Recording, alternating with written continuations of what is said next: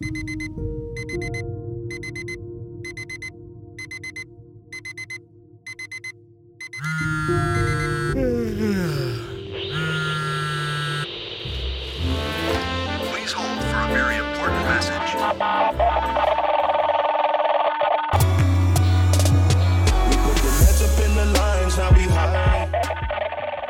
und herzlich willkommen zu dieser neuen Podcast-Episode. Und heute geht es um das Thema Umgang mit Auftrittangst, mit Lampenfieber, mit auf der Bühne stehen, mit Vorspielen etc. etc. Ich wünsche dir viel Spaß bei dieser Folge.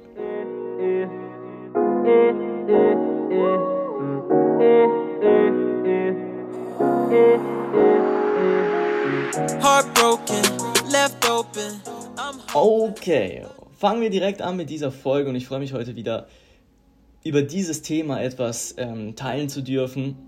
Und kommen wir direkt zum ersten Punkt. Und zwar, wie ich gerne mit Auftritten umgehe. Also wenn ich performe oder wenn ich auf der Bühne stehe und was spiele, dann probiere ich mich eher auf, da, auf das Hören zu konzentrieren, beziehungsweise auf das Zuhören, mir selber zuzuhören, als aufs Analysieren.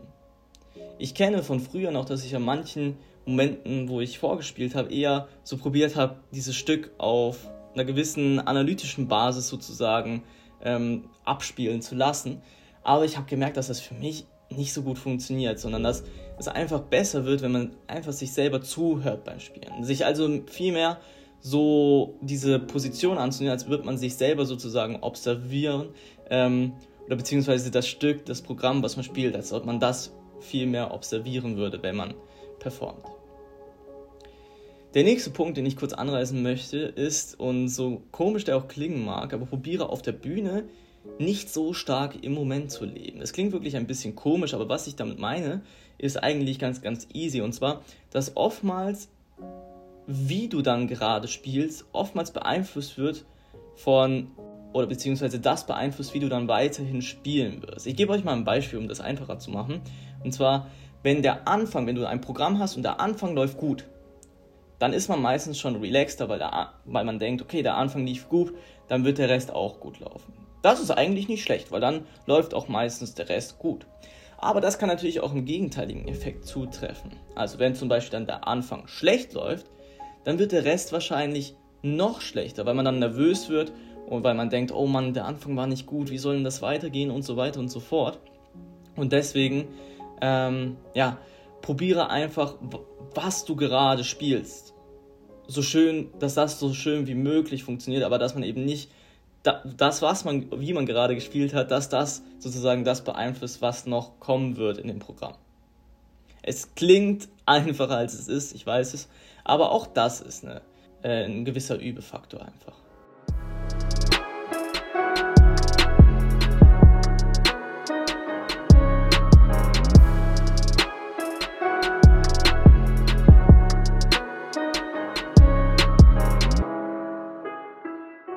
Der nächste Punkt, auf den ich ganz kurz eingehen möchte, ist, dass Gutwerden in Auftritten immer ein Prozess ist und das müssen wir uns im Hinterkopf behalten. Es ist immer ein kontinuierlicher Lernprozess. Aber auch dieser lässt sich irgendwie etwas verschnellern, indem man zum Beispiel nach jeder Performance, die man hat, aufschreibt, wie so eine Art Tagebuch, wie es gelaufen ist. Was war gut, was war nicht gut, was kann ich beim nächsten Mal besser machen. Wenn man das sich wirklich nach jedem kleinen Vorspiel oder Konzert oder was auch immer, wenn man sich das immer aufschreibt, dann ähm, ja, lernt man automatisch viel mehr davon, als wenn man einfach nur von Konzert zu Konzert oder von Vorspiel zu Vorspiel geht. Man lernt am meisten eben, und das ist halt so, auch von, von sich selber und seinen eigenen Fehlern auf der Bühne. Und deswegen ist halt das Wichtigste natürlich, übe das Performen.